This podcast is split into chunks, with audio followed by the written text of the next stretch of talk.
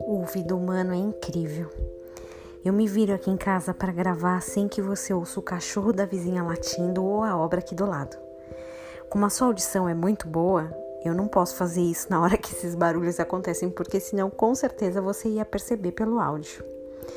Dentre nossos cinco sentidos, né, visão, audição, tato, paladar e olfato, a audição é o segundo sentido a desenvolver ainda dentro da barriga de nossas mães. Ao nascer, uma criança já consegue ouvir perfeitamente, embora ela não consiga identificar muito os sons que estão em volta dela.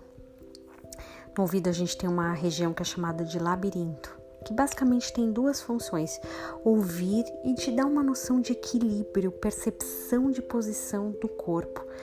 Tanto é assim que uma pessoa que tem labirintite, além da perda de um, apresentar uma perda auditiva, ela pode até ter vertigem, tontura. Ele é tão desenvolvido que você é capaz de ouvir um pernilongo voando e uma turbina de avião em movimento. O ser humano pode ouvir praticamente todos os sons, desde as frequências mais baixas até aquelas mais altas. Em uma discussão até recente, os cientistas entenderam que a visão é mais importante do que, a, do que o olfato, do que a audição, do que os demais sentidos. Mas será que isso vale também para a nossa vida espiritual? Em várias oportunidades a Bíblia repete: se alguém tem ouvidos para ouvir, ouça. Por quê? Será que a audição é tão essencial?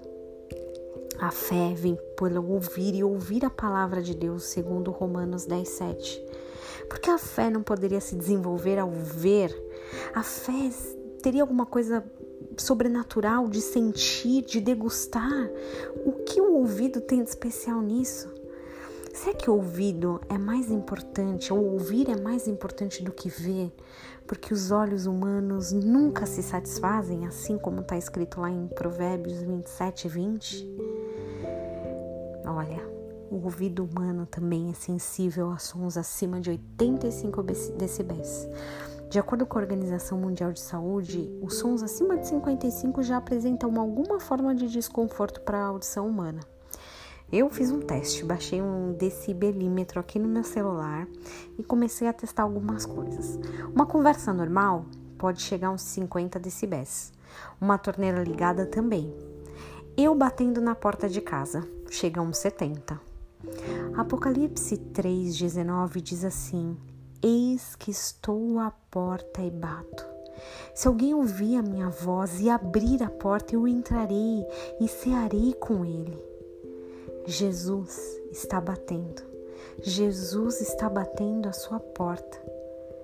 Você consegue ouvir? Você consegue perceber? Eu batendo a porta já é um som suficientemente audível. Ele, com certeza, se você parar para prestar atenção, vai ouvir ele batendo na porta do seu coração. O ouvido traz equilíbrio e Jesus é o equilíbrio.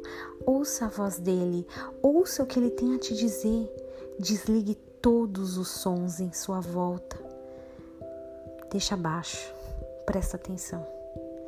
Se alguém tem ouvidos para ouvir, ouça.